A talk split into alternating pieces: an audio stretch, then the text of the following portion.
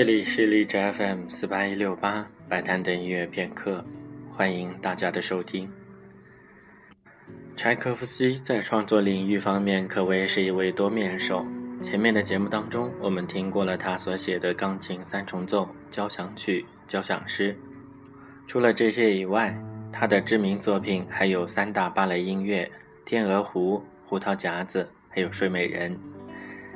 协奏曲方面有两部钢琴协奏曲和一部小提琴协奏曲，还有他的弦乐四重奏等等。在歌剧方面，他的知名作品有《黑桃皇后》，还有《叶夫盖尼·奥涅金》，这两部都是取材自普希金的同名小说。其中，歌剧《奥涅金》是来自一位女高音歌唱家的建议。本来柴可夫斯基并不打算写《奥涅金》。理由是他觉得这部作品的情节不够突出，但是随后他忽然又来了兴趣，迅速地完成了剧本，甚至还包揽了里边很多唱词的写作，大概是因为文思如泉涌了吧。